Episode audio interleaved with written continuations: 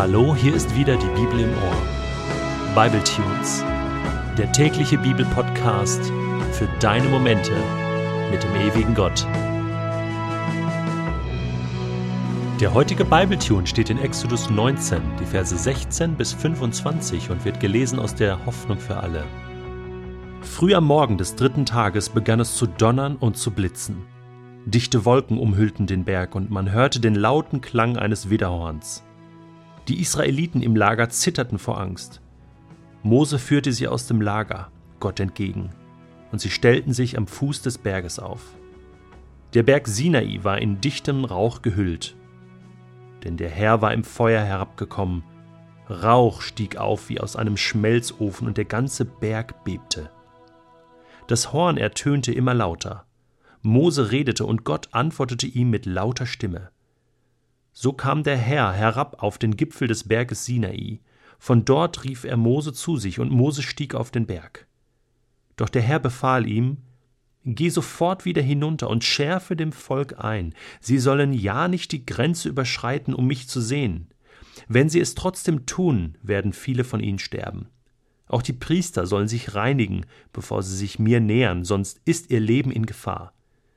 Mose erwiderte, das Volk kann gar nicht auf den Berg Sinai steigen. Du hast uns ja schon gewarnt und befohlen, eine Grenze um den Berg zu ziehen, weil er heilig ist.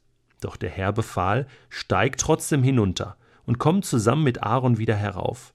Die Priester und das Volk dürfen die Grenze nicht überschreiten, sonst bricht mein Zorn gegen sie los. Da stieg Mose vom Berg hinunter und erklärte dem Volk, was der Herr gesagt hatte. Es gibt einen Satz in der Bibel, der stört mich ein bisschen. Und zwar der Satz, niemand hat Gott je gesehen. Ich habe mir schon als Kind immer Vorstellungen gemacht, wie Gott aussehen könnte. Du nicht? Ich habe so ein bestimmtes Bild im Kopf. Ja gut, wir sollen uns ja kein Bildnis machen.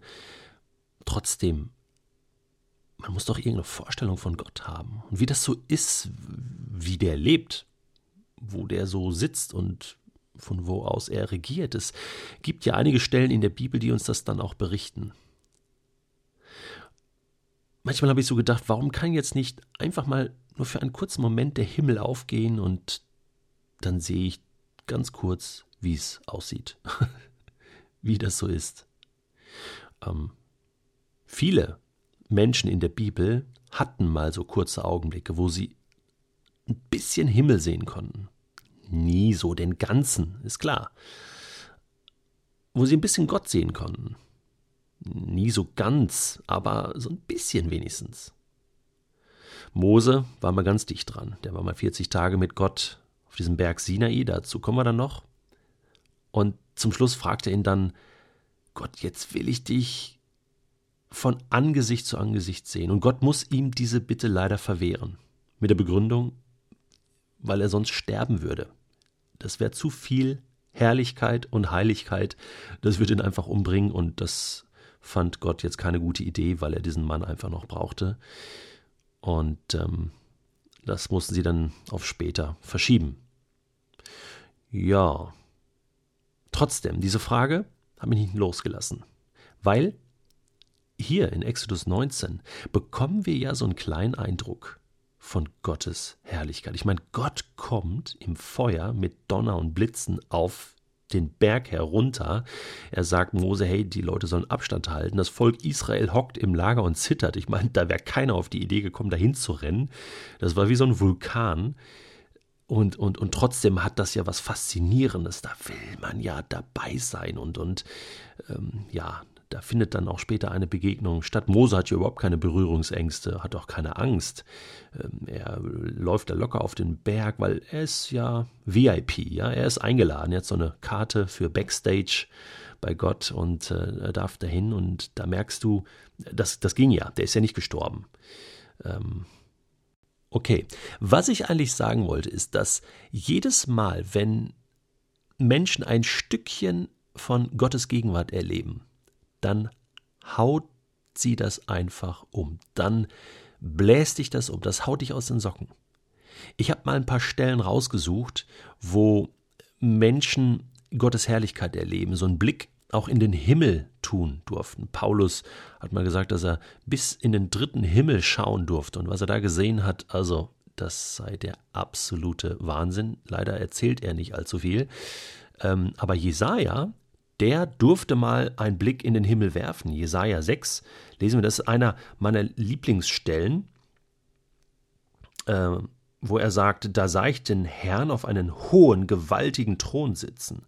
Also er sieht nicht Gott direkt, weil das beschreibt er gar nicht, sondern er beschreibt dann den Thron und das Ganze drumherum. Und vor allen Dingen, was er beschreibt, ist dann folgendes. Der Saum seines Gewandes füllte den ganzen Tempel aus. Also so viel Kleid und Saum vom Kleid, das war so riesig schon, äh, Gottes Kleid ähm, und Unterkante, äh, dass schon alles gefüllt war. Ein Raum voller Saum, ja. Und er war umgeben von mächtigen Engeln. Und dann beschreibt er diese Engel. Die hatte also ganz genau gesehen, so diese Seraphim.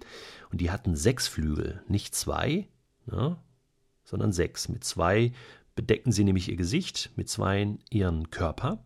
Und zwei brauchten sie zum Fliegen, weil der Thron war ja so hoch. Ja, und die standen sozusagen in der Luft um den Thron herum.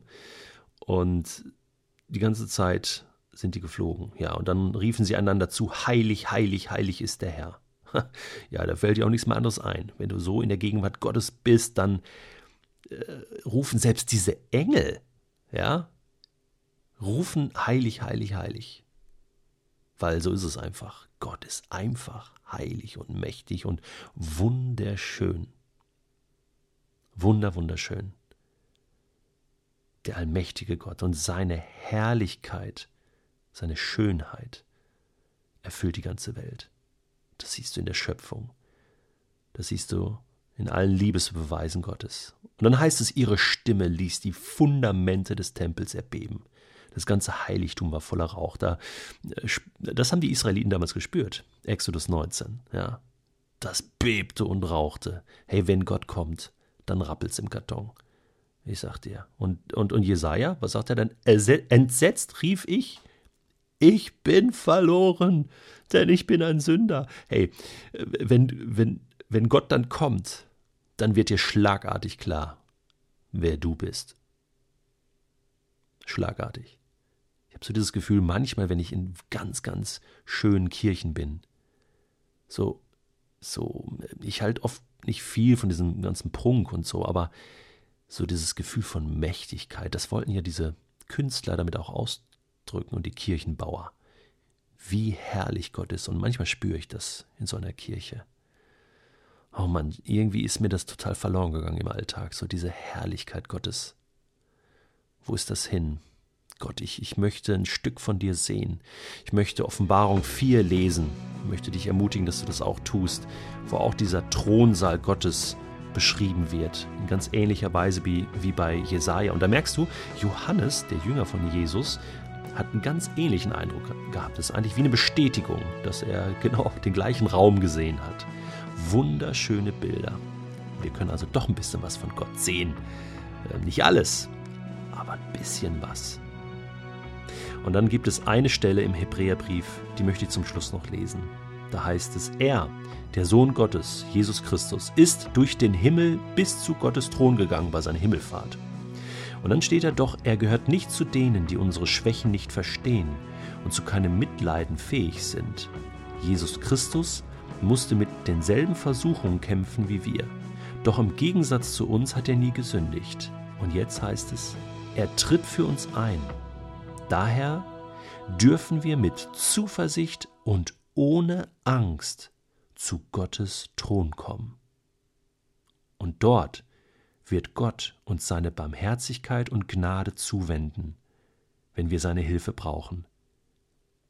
Ist das nicht ein schöner Gedanke? Eine tolle Einladung? Du und ich, wir sind eingeladen, heute vor Gottes Thron zu erscheinen im Gebet. Jesus wartet da auf uns, vertritt uns und wir dürfen zu Gott kommen ohne Angst und ohne Zweifel.